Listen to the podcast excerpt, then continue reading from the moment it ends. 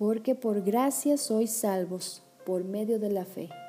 Y esto no de vosotros, pues es don de Dios, no por obras, para que nadie se gloríe. Efesios capítulo 2, versículos 8 y 9. La Edad Media se conoce como una época oscura y sombría. Esto se debe a que en muchos sentidos las personas vivían sin una luz verdadera que guiara sus vidas llevándolas así a vivir en la ignorancia y en el temor. La sociedad y su vida política, económica, moral y por supuesto la vida espiritual eran gobernadas por el clero, el cual era considerado como la máxima autoridad y quien prohibía, suprimía y controlaba toda clase de ideas y pensamientos que fueran contrarios a sus propósitos. En este periodo, las personas no tenían acceso a la palabra de Dios. La Biblia era exclusiva y limitada a la iglesia y solo sus representantes eran los únicos que podían leerla e interpretarla. Y cuando esto sucedía, lo hacían en una lengua que la gente no podía entender. Sin embargo, la luz de la palabra de Dios siempre resplandece en las tinieblas y las tinieblas no pueden apagarla ni dominarla.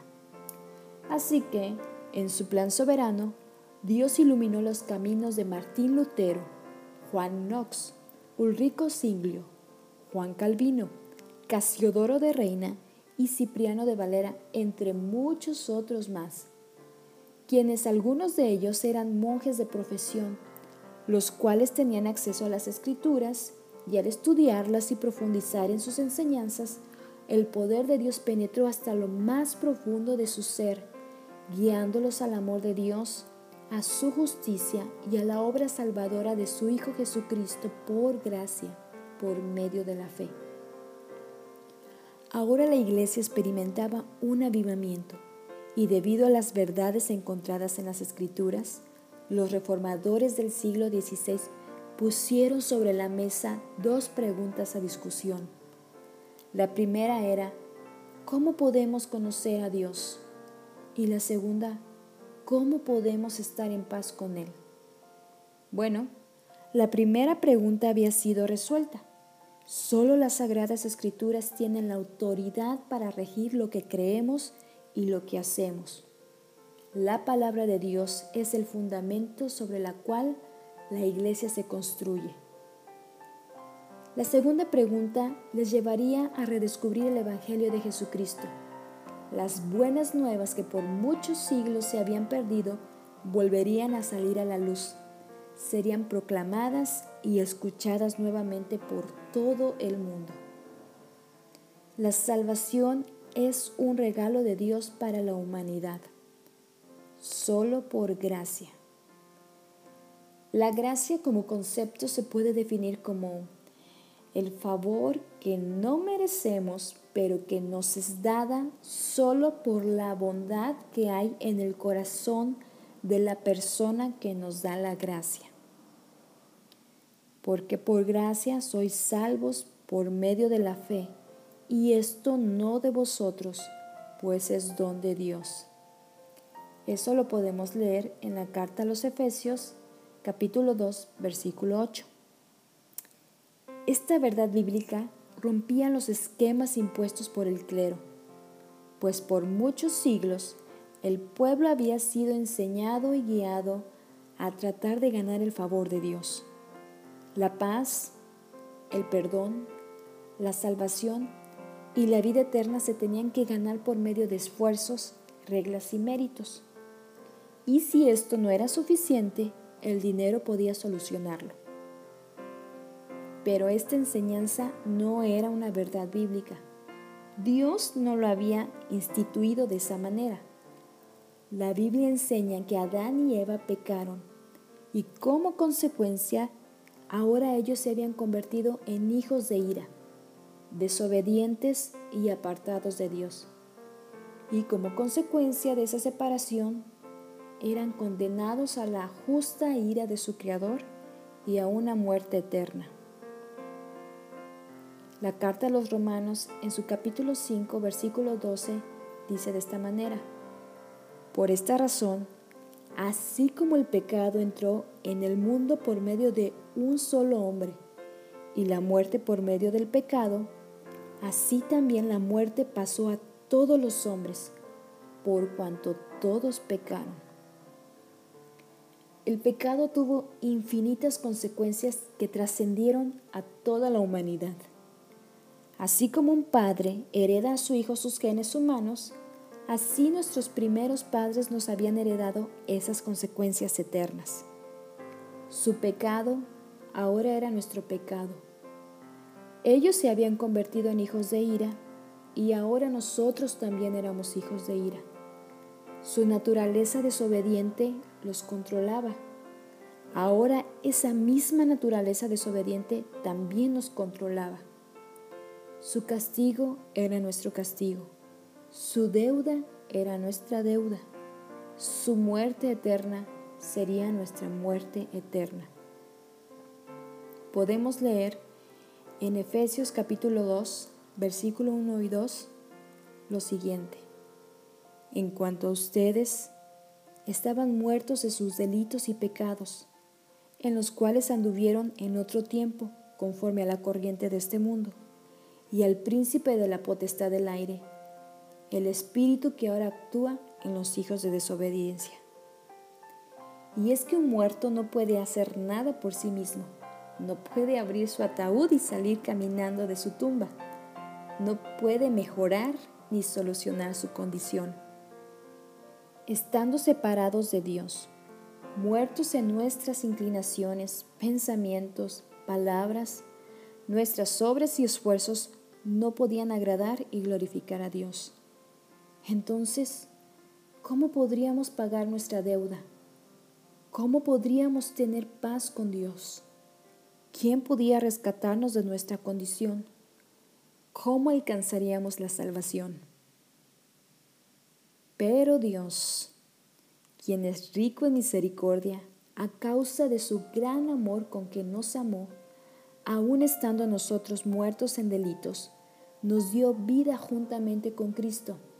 Por gracia son salvos. Efesios capítulo 2, versículo 4 y 5. Pero Dios, esta es la expresión que demuestra que solo Dios es quien da solución a la condición del hombre, poniendo fin a nuestra muerte eterna porque de tal manera amó Dios al mundo, que ha dado a su Hijo unigénito, para que todo aquel que en Él cree no se pierda, mas tenga vida eterna. Juan 3:16 El amor de Dios es tan grande que desafía a todas las definiciones existentes. Podemos hablar de su amor como una intensa preocupación por un profundo interés personal en un cálido lazo y una espontánea ternura hacia sus elegidos. Pero aún todo esto es como un tartamudear, pues solamente aquellos que han experimentado el amor de Dios entienden que es único, espontáneo, fuerte, soberano, eterno e infinito. Y aunque nunca podamos entenderlo en toda su extensión, este es el amor que ha sido derramado en nuestros corazones, el amor del cual nadie ni nada nos podrá separar. El profundo amor de Dios es el motor que mueve el engranaje de nuestro perdón y nuestra salvación. Pues ¿qué hicimos para ser amados? Nada. ¿Qué vio en nosotros Dios para amarnos? Nada. ¿Qué llevó a Dios a amarnos? Su amor, solo su amor. Cuando este amor se dirige hacia pecadores considerados en toda su miseria y necesitados de compasión y socorro, ello recibe el nombre de misericordia. La gracia de Dios, de la cual se hace mención en esta declaración, por gracia sois salvos, es el amor de Dios enfocado hacia el culpable e indigno. La misericordia se compadece. La gracia perdona y hace aún más que eso, salva enteramente, librando a los hombres de la más grande miseria que era la condenación eterna y otorgando así la vida eterna. La salvación es pagada por Cristo. Su muerte y su sangre derramada es lo que nos hace justos delante de Dios. Y ahora gozamos de paz con Él, esa paz que por nosotros mismos no podíamos alcanzar. Por tanto, ya que fuimos hechos justos a los ojos de Dios por medio de la fe, tenemos paz con Dios gracias a lo que Jesucristo nuestro Señor hizo por nosotros. Romanos capítulo 5, versículo 1. Y estoy leyendo la nueva traducción viviente.